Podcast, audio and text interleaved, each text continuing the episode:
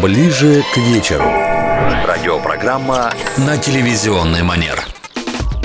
Друзья, ближе к вечеру новый выпуск уже готов для вас. Это подкаст, созданный телекорреспондентами программы «Вести Приморье». Я Виктория Шандыбина и со мной Татьяна Дубко. Всем привет! Сегодня у нас очень интересный гость. Он давно дружит с тайгой, прекрасно разбирается в повадках хищников, знает кучу увлекательных историй, а также советов для любителей прогулок по дикому Приморью. Сотни раз встречался с самыми опасными обитателями леса и сумел спастись после двух атак медведей. У нас в гостях Глеб Седаш, научный сотрудник нацпарка «Земля леопарда». Добрый вечер. Глеб, ну рассказывай, как попал в дикий мир дальневосточной тайги? В дикий мир э, начало меня затягивать в глубоком детстве. Когда я только учился читать, э, мои родители окружили меня огромным количеством различных прекрасных книжек с замечательными иллюстрациями. И там были и книжки с машинками, и книжки про историю древнего мира, и книжки про диких животных. Ну и про динозавров. А, и через как раз-таки литературу сначала я просто рассматривал картинки, после я начал читать то, что под этими картинками было написано, а дальше перешел к художественной литературе, классической художественной литературе для фактически каждого натуралиста или полевого зоолога. Это Джек Лондон, Эрнест Сеттон Томпсон. После чего попал в биологический кружок при Звенигородской биостанции МГУ. А потом поступил в университет, на биологический факультет на кафедру зоологии позвоночных закончил его. Ну и, в общем, так по накатанной работаем. Глеб, ну ты не из Приморья изначально, да? Нет, я не из Приморья, я приехал из Москвы. В Приморье я живу шестой год. А, до этого я был в Приморье один раз, меня отправляли на стажировку. Так получилось, что я работал в проекте Всемирного фонда дикой природы по Приднезиатскому леопарду. Ну а поскольку научиться работать с дикими кошками в России, э, с крупными дикими кошками, такими как леопард и тигр, кроме как в Приморье, по сути, негде. А, и меня отправили на стажировку в землю леопарда. Мне очень понравилось. И так потом получилось, что я переехал в Приморский край жить и работать. Но ты уже все Приморье облазил? Не совсем, не совсем. Вот э, юго-запад Почти весь, но север Приморья белых много, пятен много хватает, белых да? пятен, много глухих уголков, в которых еще не побывал. Вот расскажи, кто из хищников вообще самый опасный для человека? С кем точно не надо встречаться в лесу? Вообще э, все зависит очень сильно от ситуации. Скажем так, э, можно начать наоборот, с самого безопасного. Мгм. Самый безопасный из наших приморских хищников сейчас это, безусловно, дальневосточный леопард. А я думала, ежик. Он же Ежик, тоже он хищник. насекомоядный. Ежик, он насекомоядный. А мы сейчас, наверное, про крупных хищников Про поговорим. покрупнее. Потому что так можно нарваться, и чтобы тебя енотовидная собака укусила, если ее попытаться потрепать за холку, да? Ну, давайте сосредоточимся на крупных хищниках. Да, из крупных хищников самый безопасный, самый мирный – это дальневосточный леопард. Он аккуратный просто? Он очень осторожный, а, и плюс, ну, это моя теория, а, в связи с тем, что популяция в какой-то момент достигла критически низкого уровня, большую часть дальневосточных леопардов была уничтожена, выжили только самые аккуратные, самые неконфликтные, самые осторожные. Потому что, ну, в принципе, как среди людей, первым ловят пулю обычно самый наглый, самый дерзкий, самый конфликтный. И на данный момент дальневосточного леопарда нет ни одного зафиксированного достоверного случая, не спровоцированного, да даже спровоцированного толком нападения дальневосточного леопарда на человека. В отличие, например, от его индийских сородичей. Индийские леопарды каждый год съедают несколько десятков человек. И они именно охотятся на людей, нападают и убивают их. Ого. Да, а дальневосточный леопард Нам никогда повезло. этого не делает. Да, он самый мирный. Так, следующий кто в этом списке? Следующим, наверное, стоит назвать тигра. Известны случаи нападения тигра на человека и не спровоцированные этим человеком. Но, как правило, в большинстве случаев это были раненые ранее тигры. То есть это были тигры, которых до этого подстрелили браконьеры, подранили, и тигр ушел. Не спровоцированной охоты а, здорового тигра на человека есть случаи, но они настолько редки, что ими можно фактически пренебречь. А дальше уже начинаются медведи. Медведи очень сложное животное, с медведями все гораздо э, труднее предсказать. Это очень интеллектуальные хищники. Но тоже начнем, пожалуй, с бурого медведя. Многие считают, что бурый медведь в Приморском крае менее опасен, чем белогрудый. Но есть интересные особенности, региональные особенности. Поведение медведя, даже бурого медведя, может очень сильно отличаться Даже в зависимости... Да? О. потому что медведи очень сложные хищники, очень сложные животные с очень сложным, гибким, пластичным поведением. Извините, а каких медведей у нас больше? А, больше белогрудых медведей. Вот, но а, бурый медведь сейчас растет. То есть по юго-западу я могу точно говорить про юго-запад Приморского края. А, если раньше соотношение белогрудого медведя к бурому было примерно 2 к 1, то сейчас а, бурого медведя численность растет. Белогрудого нужно уточнить данные. Мгм. Вот. Так, и вот что бурый тоже может быть даже разным по характеру. Да, да, да. То есть, более того, даже в одной группировке могут быть звери с совершенно разным характером. Могут быть звери-трусы, могут быть звери-забияки, могут быть звери с очень угрюмые и очень э, опасные. То есть, э, Это наибо- прям редакция наша. Да-да-да. А медведи очень похожи на людей. А, То есть э, у них настолько сложное поведение и настолько непредсказуемое, что, возможно, именно это делает их наиболее опасными хищниками Приморья. Ну, по моему мнению. А, В большинстве случаев нападения медведя на человека происходит не в результате охоты медведя на человека. Нет, ни в коем случае. Чаще всего это можно назвать чем-то вроде несчастного случая. То есть э, это встреча, которую на самом деле не хотел ни медведь, ни человек. Но она произошла. Как я уже рассказывал ранее, а у медведя есть личное пространство. И личное пространство медведя это 10, 20, может даже 30 Да, метров. Глеб в эфире Оно- телевизионном нам об этом рассказывал. Тот, кто следит за нашими эфирами, знает. Вот. И когда... И при этом у медведя достаточно интересная история с органами чувств. Медведи очень плохо видят. То есть, например, если вы встретили в лесу медведя, и медведь встал на задние лапы, это не значит, что он собирается на вас сейчас броситься. Медведь подслеповат. Он пытается понять, что перед ним находится. Прощупать. Да, он пытается, вот, вот, вот как, знаете, если что-то вдалеке, и мы плохо видим, мы иногда тоже вот так тянем шею, э, щуримся. Вот. Примерно это делает медведь, когда встает на задние лапы, когда только вас увидел. А, но при этом медведи обладают феноменальным обонянием и очень хорошим слухом. Но все мы с вами живем в Приморском крае, все мы знаем, что такое осень, когда начинаются сильные ветра, когда весь лес шумит благодаря опавшим листьям, сухому дубовому и прочему листу. А, И если человек оказывается с подветренной стороны, то зверь может просто не заметить его до самого последнего момента. Точно так же, как и человек-медведя. Если там какие-то густые заросли, да, или если человек занят чем-то своим, и когда вдруг резко происходит вот эта встреча на короткой дистанции, иногда у медведей срабатывает механизм активной обороны. Активная оборона медведя – это нападение, и это может закончиться очень плохо. Глеб, рассказали нападение, давайте к самому пикантному моменту нашего интервью. На Так. вас два раза нападал медведь. Да, это Как были спасли? два совсем разных случая. Первый из них был на Камчатке, когда я работал в Кранотском заповеднике.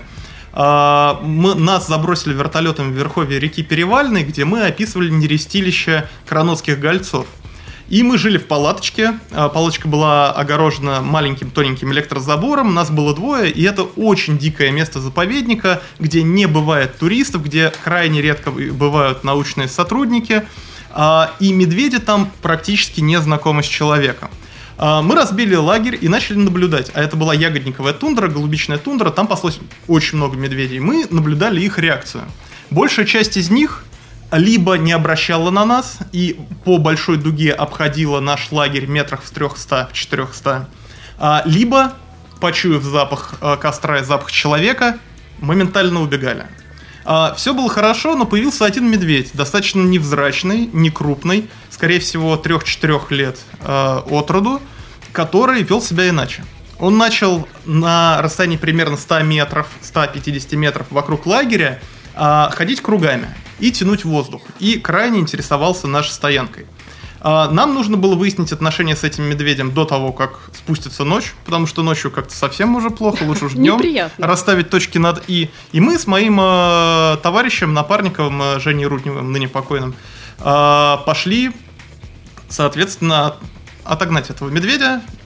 Метров с 50 медведь увидел нас, встал на задние лапы и бросился на нас. Но бросился не агрессивно. То есть э, самое любопытное, что вы можете обнаружить это видео в интернете, на ютубе я его выложил.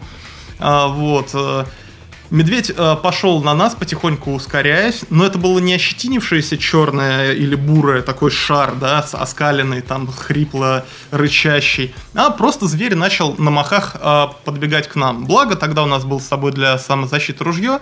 Мы сделали первый выстрел в воздух, зверь снова остановился, пристал на задние лапы, снова пошел вперед, но уже менее уверенно. Я сделал второй выстрел, и зверь все медленнее, медленнее, медленнее бежал, и на расстоянии примерно 15-20 метров боком убежал в сторону и больше не появлялся. То есть мы дальше там жили две недели еще, по-моему, на этой точке, и этого медведя мы больше не видели. В общем, мерились силами, и он проиграл.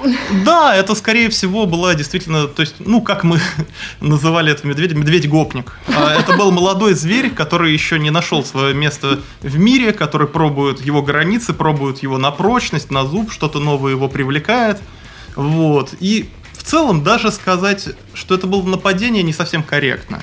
То есть это была конфликтная ситуация, но зверь не переходил непосредственно к Границ. прямому, да, прямому э, желанию нас обидеть, А вто- а. Да, Второй раз. еще и второй. А На- второй на случай зуб, был- На зуб попробовал вас медведь Нет, не попробовал, но были Слава все богу. шансы, были все шансы, мне очень повезло.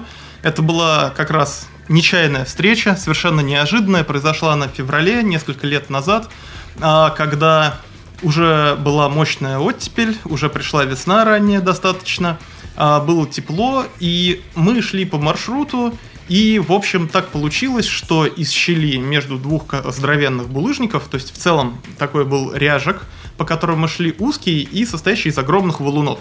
И между этими валунами были большие щели. И вот так получилось, что, собственно, а, потревожили белогрудого медведя, который спал, хотя я думал, что уже тепло, он должен был бы проснуться, и вообще эта щель даже, она ну, не выглядела как что-то подходящее особо под берлогу, просто большая щель между двух здоровенных камней, по идее там любой тающий снег, любая всякая а, осадки должны были зверю на голову капать, но нет. За Соня какой-то. Вот, да, какой-то засоня. И так получилось, что вот напарник туда заглянул в эту щель, я уже был где-то метрах в 20 далее. Ой-ой-ой. Вот, и увидел там не что-нибудь, а белогрудого медведя. Дальше он побежал, вот, и, соответственно, я попытался восстановить, но реакция на медведей бывает разная. Бывает э, паническая кто реакция. побежал? Ну, человек, Напарник. который обнаружил медведя, да. Я не побежал, соответственно. Зверь выскочил ч- и увидел меня, и бросился на меня, и вот это уже была серьезная атака. Это был черный шар, который с огромной скоростью, здоровенными прыжками сокращал дистанцию. Так получилось самое глупое, что в этот день у меня не было с собой фальшфера. Это наше а, средство последней защиты, которое мы зажигаем, если совсем Туго. дела обстоят печально. Вот, так получилось, что на кочке у меня были широкие карманы в штанах, он выпал и остался в машине. Вот, в общем, так что я был совсем в плохой ситуации, и в последний момент я просто прыгнул. Я находился на небольшом возвышении, где-то метр перепад высоты, на такой скалке, метр-полтора. Прыгнул, э, упал, на секунду или на две пропал из-за э, видимости белогрудого медведя. А когда я развернулся, ударился о камни, потому что прыгал, собственно, спиной от него ударился о камни, развернулся вот так полулежа, ко мне спрыгнул медведь, остановился, посмотрел на меня, и вот как в замедленной съемке, так чуть-чуть приподнявшись, перевалился в бок и убежал в сторону. Как Фу. близко он был к вам. А, у- я был в такой греческой позе, как э, вы видели, до полулежа, скажем так, на земле. И от моих э, ног э, зверь находился не более чем в 3-5 метрах.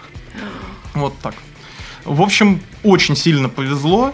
И вот так получилось, что я очень много лет э, работаю в местах, где обитают медведи, общаюсь много и не только с биологами, но также и с охотниками. Но так получилось, удивительно, что на тот момент я ни разу не пробовал медвежатину.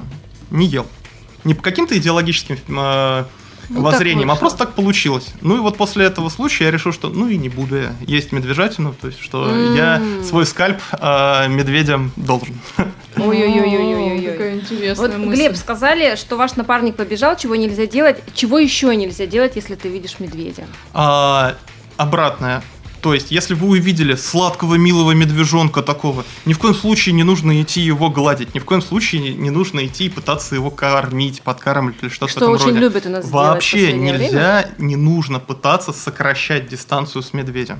Это может вызвать агрессивную реакцию. Например, а, в большинстве случаев медведь просто убежит. Но вы никогда не видите, что там в траве находится. В траве могут быть медвежата, в траве может лежать добыча медведя, туша оленя, кабана. А, или просто даже мусорка, может быть свалка еды, э, человеческих отходов бытовых и продуктовых, да, которую медведь уже считает своей собственностью, своей добычей. А главное, там может быть мама медведица.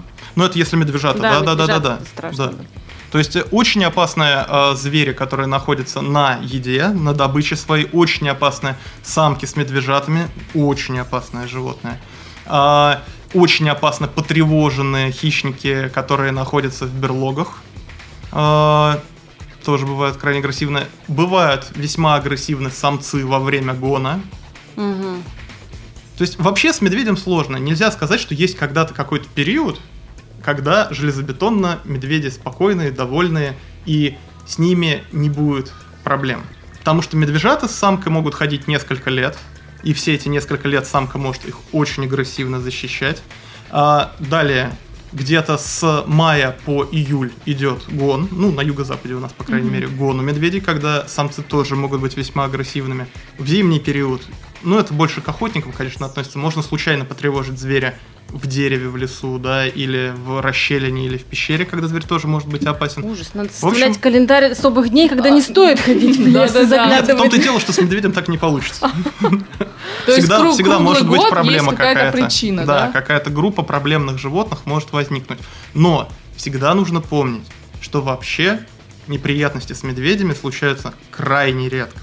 Я действительно очень часто встречался с ними в дикой природе, в основном, конечно, когда работал в Карнотском заповеднике, но также я встречался с медведями и на Кавказе, и в Приморском крае, и в других регионах.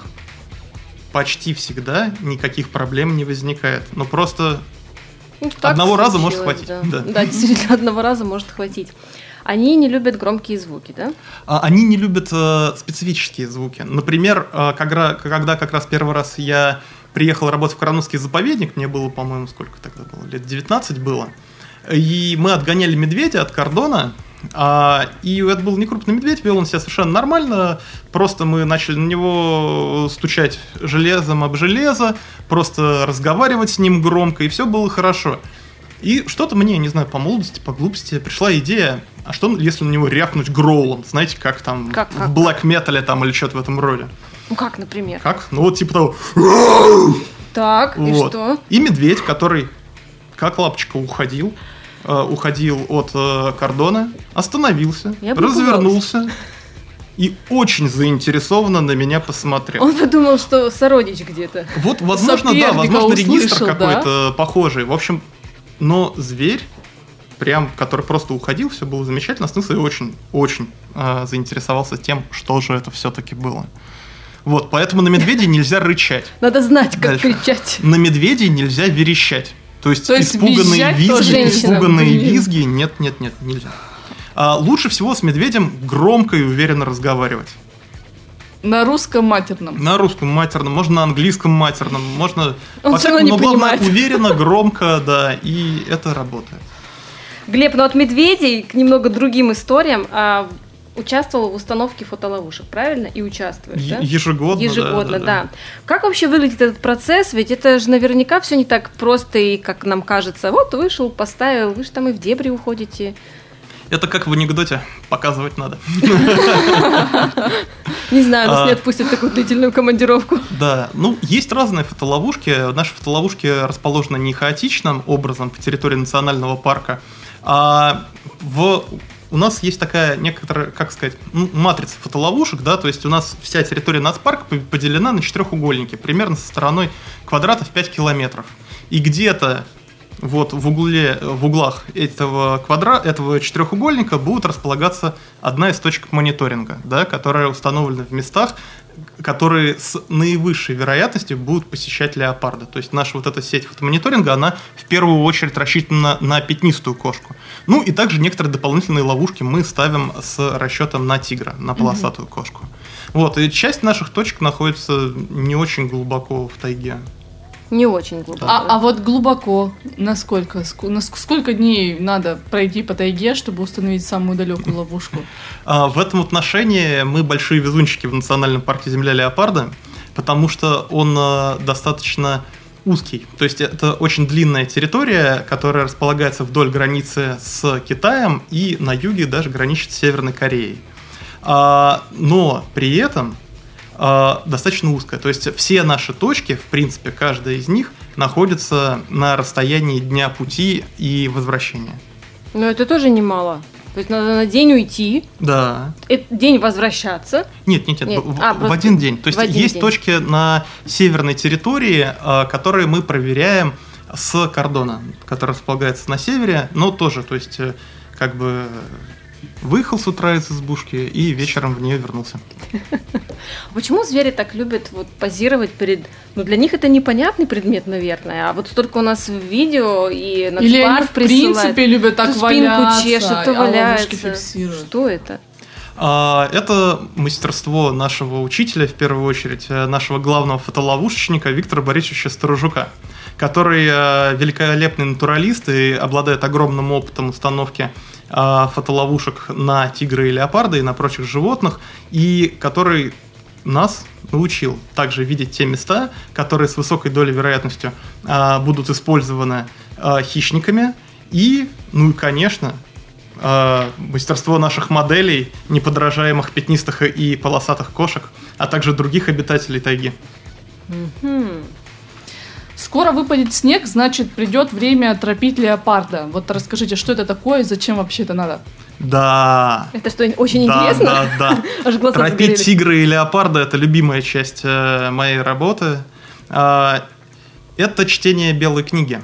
Это процесс, когда группа из двух человек а, находят следы тигра или леопарда и дальше идет по следам и фиксирует все, все, все, что делала кошка в лесу.